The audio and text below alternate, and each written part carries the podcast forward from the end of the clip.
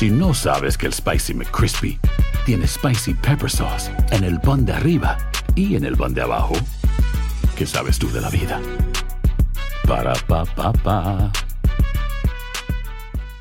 Boost Mobile tiene una gran oferta para que aproveches tu reembolso de impuestos al máximo y te mantengas conectado. Al cambiarte a Boost, recibe un 50% de descuento en tu primer mes de datos ilimitados. O, con un plan ilimitado de 40 dólares, llévate un Samsung Galaxy A15 5G por $39.99. Obtén los mejores teléfonos en las redes 5G más grandes del país. Con Boost Mobile, cambiarse es fácil. Solo visita boostmobile.com. Boost Mobile, sin miedo al éxito. Para clientes nuevos y solamente en línea, requiere AroPay. 50% de descuento en el primer mes requiere un plan de 25 dólares al mes. Aplican otras restricciones. Visita boostmobile.com para detalles. Univisión Reporta es un podcast de euforia.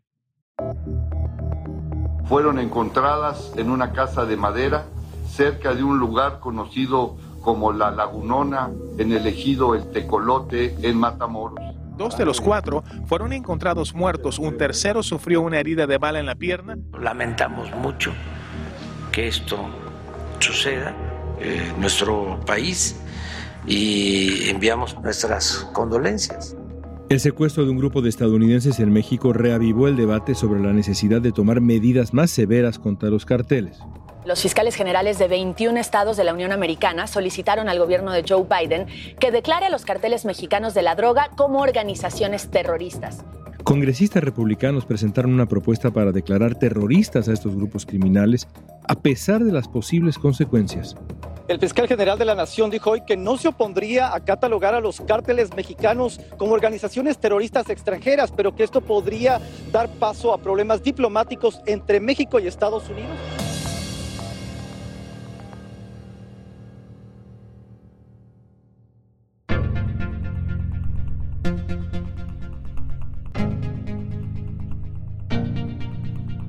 Raimundo Riva Palacio es periodista, analista, experto en narcotráfico.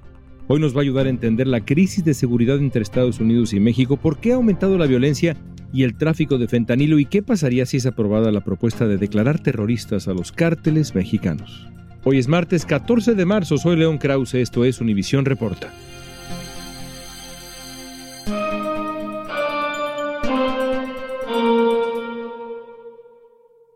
Medios de comunicación, el FBI y la Casa Blanca hicieron presión para resolver el secuestro de cuatro estadounidenses en Matamoros. Los jóvenes fueron atacados por el cártel del Golfo. Dos fueron asesinados, dos sobrevivieron y la investigación dejó al descubierto la ineficacia de las autoridades mexicanas. Para muchos es urgente tomar medidas más severas. ¿Qué tan grave es el momento por el que atraviesa la crisis de seguridad en función de esta relación entre México y Estados Unidos? Bueno, son dos cosas. Una es la crisis de seguridad que va creciendo. Ni siquiera podemos hablar de semana con semana, sino pues prácticamente día con día, donde más información hay de la presencia y el control territorial de cárteles de la droga.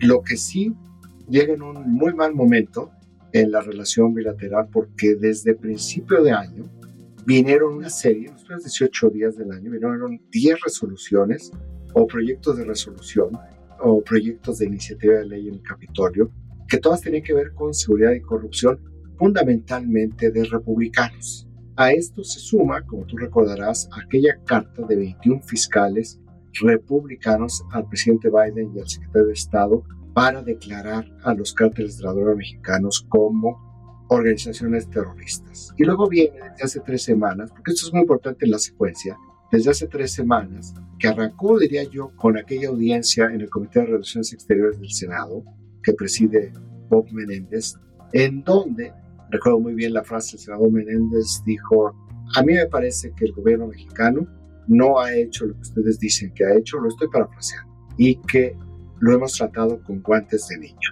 Dice, ¿no sería ya oportuno cambiarlo y tomar acciones cuando fuera esto necesario? Y curiosamente, a diferencia del lenguaje tradicional de los funcionarios del gobierno de Estados Unidos, de ser cuidadosos en el lenguaje, pues prácticamente asintieron y abordaron en cuáles serían las áreas de cooperación en las cuales sienten que hay un déficit en la relación bilateral. Pero todo esto te lo menciono porque desde esa audiencia pareció que efectivamente en Washington se quitaron los guantes y llega este episodio de Matamoros que parecería que era como la mejor demostración se puede dar que un acto criminal de esta naturaleza en el centro de Matamoros, en una ciudad que se sabe perfectamente lleva años controlada por el cártel del Golfo, con esta impunidad derivado de una política de seguridad altamente cuestionable por muchos y que evidentemente ante el número de víctimas que hay en esta administración, pues ha resultado un fracaso. Por eso te digo, no podía haber llegado en un peor momento, porque además te voy a decir, porque lo recuerdo bien, yo no había visto una reacción tan encendida, tan generalizada en Estados Unidos, tan alineada, alineada de manera coincidental de gobierno, políticos, medios de comunicación, en 38 años, desde que encontraron el cuerpo de Enrique Camarena Salazar, pero magnificado.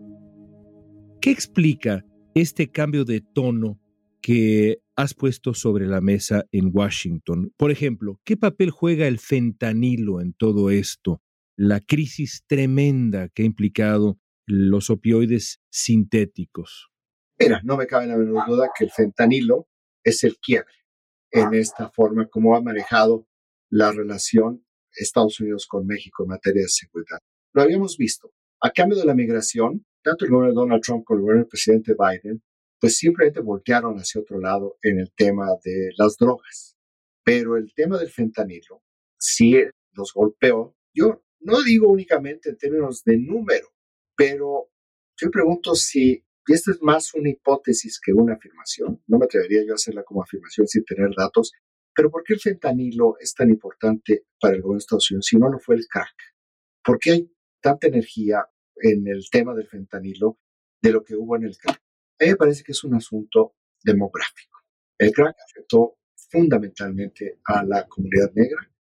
El fentanilo está afectando enormemente a la comunidad blanca. La comunidad blanca que tiene otro tipo de vinculaciones, otro tipo de acceso a medios de comunicación, al Capitolio, otro tipo de influencia. Entonces me parece que sí, el fentanilo es un punto de inflexión en la posición de Estados Unidos frente a México en el tema de la seguridad. Las muertes relacionadas con opioides en Estados Unidos aumentaron de 68.630 en 2020 a 80.411 en 2021, según el Instituto Nacional sobre el Abuso de Drogas. La propuesta de declarar a los cárteles terroristas se basa, entre otros argumentos, en los daños que ha causado el narcotráfico, como el aumento de muertes a causa de fentanilo. La sobredosis de droga mataron a más de 100.000 estadounidenses en el último año y que al menos dos tercios de los fallecimientos están asociados con el fentanilo. La persona que lo usa, sueño, cansado, fatigado, se queda dormido, empieza a roncar, disminuye la razón respiratoria, una vez deja de respirar, aspira y se ahoga. Según el Departamento de Justicia, la mayor parte del fentanilo que se vende en Estados Unidos proviene de los cárteles de Sinaloa y Jalisco Nueva Generación en México. Parece que hay un consenso que sugiere que México no está haciendo lo suficiente para detener el tráfico de droga. Así lo han dicho varias voces ya, incluido, por cierto, el embajador Ken Salazar, que generalmente es bastante suave con México. Otras voces lo han dicho también. Tú lo has narrado en tus columnas, se está acabando la paciencia, hay frustración. ¿Qué tan grave es esa frustración? Mira, yo creo que la respuesta la dio Anne Milgram, la administradora de la DEA, en aquella audiencia en el Senado, con, eh, en el Comité de Relaciones Exteriores, cuando dijo que la mayoría del fentanilo que llega a Estados Unidos proviene de dos cárteles, el cártel del Pacífico o cártel de Sinaloa y el cártel Jalisco Nueva Generación, y que entra por Arizona y California. Yo creo que esta fotografía que ella dio refleja perfectamente la magnitud del problema como lo están viendo. Va a venir, dijo el presidente López Obrador, una representante del gobierno de Estados Unidos encargada del fentanilo, no dijo quién, yo supondría que sería la administradora de la DEA. Pero si esto efectivamente es San Mirror la que llega a México, pues también te estará dando un elemento adicional de qué tan serio está tomando el gobierno de Estados Unidos el tema del fentanilo y en el contexto de estos crímenes en Matamoros, pues me parece que el gobierno mexicano se encuentra en una posición débil en términos de sus espacios de maniobra y increíblemente vulnerable ante esta reiteración permanente del presidente de que no va a modificar su estrategia de seguridad. Al volver analizaremos qué implicaciones tendría que los cárteles mexicanos sean declarados organizaciones terroristas.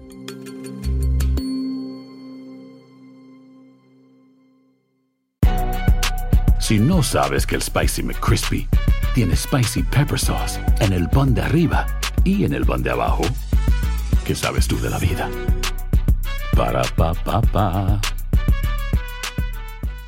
Boost Mobile tiene una gran oferta para que aproveches tu reembolso de impuestos al máximo y te mantengas conectado. Al cambiarte a Boost, recibe un 50% de descuento en tu primer mes de datos ilimitados. O, con un plan ilimitado de 40 dólares, llévate un Samsung Galaxy A15 5G por $39.99. Obtén los mejores teléfonos en las redes 5G más grandes del país. Con Boost Mobile, cambiarse es fácil. Solo visita boostmobile.com. Boost Mobile, sin miedo al éxito. Para clientes nuevos y solamente en línea, requiere AroPay. 50% de descuento en el primer mes requiere un plan de 25 dólares al mes. Aplican otras restricciones. Visita boostmobile.com para detalles.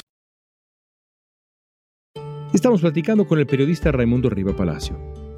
El fiscal general de los Estados Unidos, Merrick Garland, acusó a los carteles mexicanos de provocar a propósito la letal crisis de fentanilo aquí en los Estados Unidos. Y que consumidores de todas las edades han tomado estas pastillas pensando que son medicamentos de receta. El fiscal general de Estados Unidos, Merrick Garland, dijo que no se opondría a que el Departamento de Estado declare a los cárteles de Sinaloa y Jalisco Nueva Generación como organizaciones terroristas. Por otro lado, dijo que México está ayudando, pero que podría hacer mucho más. Lo dijo en una audiencia en el Senado donde legisladores republicanos cuestionaron la efectividad de los esfuerzos federales para frenar el tráfico de este opioide. Garland recordó que el año pasado la DEA decomisó suficiente fentanilo como para matar a todos los estadounidenses y reconoció su preocupación por las consecuencias diplomáticas que tendría con el gobierno mexicano si es que finalmente se declararan como terroristas a los cárteles. Cuando uno lee las declaraciones del fiscal general Bill Barr, que fue fiscal general con Donald Trump, y luego las declaraciones recientes de Mary Garland, fiscal general con Joe Biden, queda claro que la frustración con México no empezó ayer. Bill Barr, por ejemplo, le llama a Andrés Manuel López Obrador facilitador en jefe del narcotráfico. ¿A qué se refiere? Exactamente a lo que te estoy mencionando, esta política de, ya con este eslogan que era un concepto, pero ahora ya es prácticamente un cliché de abrazos, no balazos, que no es solamente en no enfrentar a los cárteles de la droga, porque lo sabemos muy bien y no somos ingenuos, hay gobiernos en diferentes niveles, en diferentes partes del mundo, que administran el narcotráfico, que entienden que este es un negocio ilegal que es muy difícil de combatir, pero lo administran de tal manera que en un arreglo no pactado de valores entendidos en donde no los combatimos frontalmente, pero no me generen violencia en las calles no me generen tampoco una adicción en sus propios territorios. Lo estoy simplificando, es mucho más complejo. El exfiscal general de Estados Unidos, William Barr, dice que el gobierno de López Obrador protege el crimen organizado utilizando la soberanía como un argumento de excusa. Yo creo que el fiscal está equivocado. Yo creo seriamente, firmemente, que el fiscal eh, comete un exceso al acusar al presidente López Obrador de proteger a los cárteles. Pero aquí el problema no es ese únicamente, sino la laxitud y la forma en la cual el propio presidente se refiere a los cárteles de la droga. Es un trato de respeto, es un trato de deferencia. Adicionalmente, si hay una laxitud en general contra las organizaciones criminales, hay una laxitud adicional hacia el cártel de Sinaloa. Entonces, todos estos mensajes, me parece que es a lo que se está refiriendo el ex procurador Barr y a lo que también me parece que hay una exasperación ya de algunos funcionarios que empezaron ya a hablar públicamente sobre esto. La resolución sobre la autorización del uso de la fuerza militar para combatir, atacar, resistir, apuntar, eliminar y limitar la influencia, también conocida como la Resolución 18, fue presentada por dos congresistas republicanos el 12 de enero, pero es ahora cuando ha cobrado más fuerza. Luego de este secuestro, los carteles mexicanos vuelven a estar en el ojo público en Estados Unidos y en México. La resolución propone declarar organizaciones terroristas a los cárteles de Sinaloa, Jalisco Nueva Generación, del Golfo, los Zetas, los Ventral Neiva, la familia michoacana, entre otros. De esta manera, las fuerzas militares estadounidenses podrían entrar al territorio mexicano para combatirlos ahí. Sin embargo, en ambos lados en la frontera la propuesta genera polémica y varios funcionarios mexicanos la han descrito como inadmisible y riesgosa. Y obviamente no estaríamos dispuestos a que la soberanía de nuestro país se violara. Y esa exasperación ha dado paso ahora a voces dentro del Partido Republicano que realmente han ido más allá en los últimos días y no estamos hablando de cualquier voz. Es decir, cuando uno piensa en el senador Lindsey Graham, cuando uno piensa en los congresistas Crenshaw y Waltz, no son de verdad voces cualquiera dentro del Partido Republicano. ¿Qué opinas, por ejemplo, de la resolución 18, esta resolución promovida por estos representantes de los que hablábamos, Crenshaw y Waltz, en el sentido de la posibilidad de atacar las organizaciones criminales con el ejército estadounidense. No recuerdo haber escuchado algo así de este tamaño. ¿Cuál fue tu reacción? Es un síntoma de algo que está ya muy podrido. Y déjame decirte, ese proyecto de resolución es uno de los 10 que se presentaron en los primeros 18 días del año. Hay otros que pueden caminar, que pueden ser también muy dañinos, como uno que tiene que ver con grabar 5% las remesas y tú lo has estado ya escuchando, lo has estado leyendo en algunos papers en Estados Unidos, la presunción de que los cárteles de la droga están lavando mucho dinero a través de las remesas. Y cuando uno ve el comportamiento de la economía de Estados Unidos y sus altibajos y el flujo de remesas que no cesa, pues cuando menos sí te lleva a considerar que algo de esto debe estar sucediendo porque no, el comportamiento de las remesas no es acorde con el comportamiento de la economía de los Estados Unidos. Entonces, yo definitivamente no veo que esto vaya a pasar. Yo no lo calificaría de disparate porque me parece que es como una negociación. Tú vas a lo que tú sabes va a ser imposible, pero en esa parte de la negociación viene a dónde sí puede ser posible. ¿Dónde está lo real? ¿Dónde es lo ideal y dónde está lo real?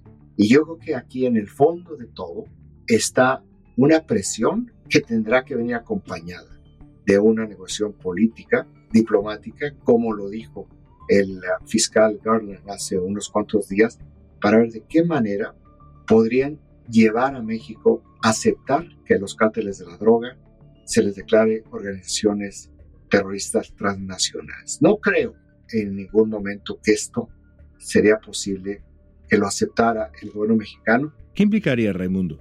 Implicaría la extraterritorialidad de la justicia, implicaría que México realmente pierde soberanía en términos de justicia y que todos aquellos que fueran detenidos aquí en México serían juzgados bajo las leyes de Estados Unidos.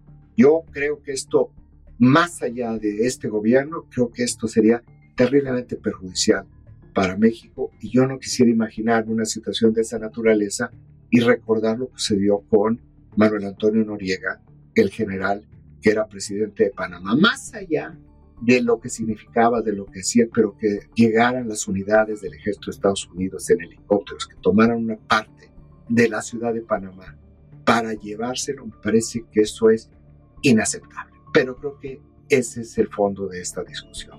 El presidente Andrés Manuel López Obrador se opuso a la propuesta y aseguró que Estados Unidos quiere invadir a otro país con la excusa de que van sobre narcotraficantes terroristas. Esto de acuerdo con el diario El País. López Obrador también dijo que si Estados Unidos quiere combatir el problema del fentanilo debe cambiar su enfoque del problema y atender las raíces sociales de las adicciones.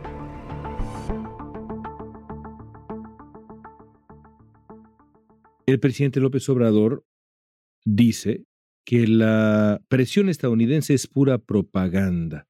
También ha respondido diciendo que se trata de un asunto electoral. No importa que hayan ocurrido las elecciones hace dos meses, su respuesta es siempre la misma. El momento que sea, es un asunto electoral. ¿Crees que López Obrador entiende a cabalidad la complejidad de la crisis que has descrito hoy en Univisión Reporta? No, por supuesto que no lo entiende. Te puedo decir que no lo entiende porque incluso sus parámetros están anclados en una realidad que no existe. En su conferencia diaria, él habló al responder, es que no vamos a dejar que nos certifiquen. Ya no existe la certificación. La certificación que daba el Departamento de Estado anualmente a los países para ver cómo se comportaban, ya ni siquiera recuerdo si desapareció hace 20 años o 15 años. Ya no me acuerdo de, de aquello. Es decir, el presidente que conoce de algunas cosas, desconoce muchísimas, pero habla mucho. Y al hablar mucho, comete muchos errores. Las elecciones acaban de pasar, como tú acabas de decir, y el tema del fentanilo no es electoral. El tema del fentanilo se ha declarado ya una pandemia allá en Estados Unidos, un problema de salud real, y el tema del fentanilo no pasa en estos momentos y no sé si llegue a pasar por el tema electoral, porque además ahí están vinculados los demócratas y los republicanos. Es decir, el interés es colectivo. Y quien está llevando la voz cantante sobre el fentanilo es el gobierno demócrata de Joe Biden. No son los republicanos y estamos todavía, ¿a cuánto? Estamos a 11 meses de que empiecen las primarias. Y estamos realmente a casi 16 meses de las elecciones presidenciales. ¿O más? O más, sí, efectivamente. Entonces, es muy reduccionista, pero es un gran argumento público. Es un tema electorero y entonces yo me desvío por ahí, enfoco completamente en un tema electoral y al fin que en México, pues ni siquiera nos acordamos que hubo elecciones y que es un tema donde hay elecciones cada dos años, pero no todos los años. Por último, habrá elecciones en el 2024 y es perfectamente posible que los republicanos vuelvan al poder con quizá una figura que sea en estos temas incluso más severa que Donald Trump. Mike Pompeo sin duda lo sería, tiene muy pocas posibilidades, pero Ron DeSantis, el gobernador de la Florida que tiene considerables posibilidades, sería sin duda un presidente de mano dura en función de los temas de los que hemos hablado el día de hoy. ¿Te preocupa el futuro de la relación bilateral pensando en el 24 y más allá? Bueno, me preocupa el presente, la relación bilateral, y en el futuro, efectivamente, como tú hablas del gobernador de Santis, acotación, Dan Walsh, diputado republicano de Florida.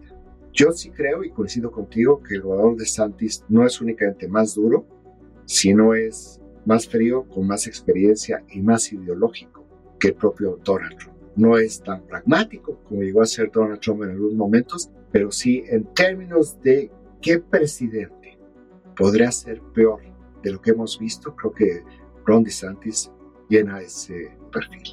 Raimundo, te agradezco tanto tu tiempo. Gracias. Al contrario, un placer. Para una parte del gobierno de Estados Unidos, declarar terroristas a los narcotraficantes mexicanos puede ser el primer paso a la solución del problema de la violencia y el tráfico de fentanilo. Si se vota y se aprueba la resolución 18, la decisión final quedaría en manos de Joe Biden. Al no tener oposición de Merrick Garland, sería el presidente de Estados Unidos quien decida si firma o veta la resolución 18.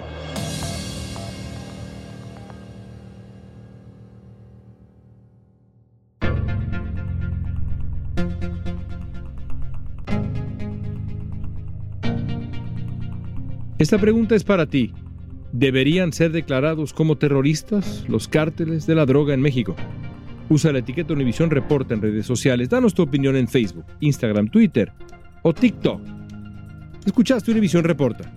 Si te gustó este episodio, síguenos y compártelo con otros. En la producción ejecutiva, Olivia Liendo. Producción de contenido, Milis Supan.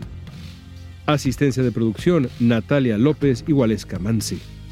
Booking, Soía González. Música original de Carlos Jorge García, Luis Daniel González y Jorge González. Soy León Krause, gracias por escuchar Univisión Reporta.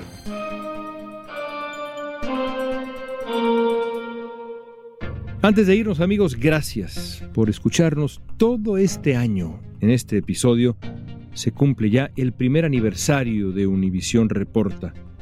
Para todos nosotros en este gran equipo ha sido un privilegio estar con ustedes en cada uno de estos episodios. Nuestra meta siempre ha sido desde el principio, desde las primeras conversaciones que tuvimos para crear Univisión Reporta, ofrecerles a ustedes una conversación interesante, una conversación reveladora cada mañana.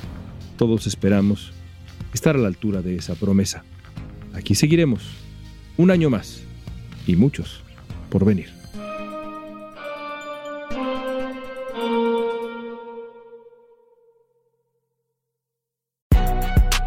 Si no sabes que el Spicy McCrispy tiene Spicy Pepper Sauce en el pan de arriba y en el pan de abajo, ¿qué sabes tú de la vida?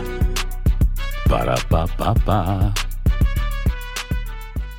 Boost Mobile tiene una gran oferta para que aproveches tu reembolso de impuestos al máximo y te mantengas conectado. Al cambiarte a Boost, recibe un 50% de descuento en tu primer mes de datos ilimitados. O, con un plan ilimitado de 40 dólares, llévate un Samsung Galaxy A15 5G por $39.99. Obtén los mejores teléfonos en las redes 5G más grandes del país. Con Boost Mobile, cambiarse es fácil. Solo visita boostmobile.com. Boost Mobile, sin miedo al éxito. Para clientes nuevos y solamente en línea, requiere AroPay. 50% de descuento en el primer mes requiere un plan de 25 dólares al mes. Aplican otras restricciones. Visita boostmobile.com para detalles.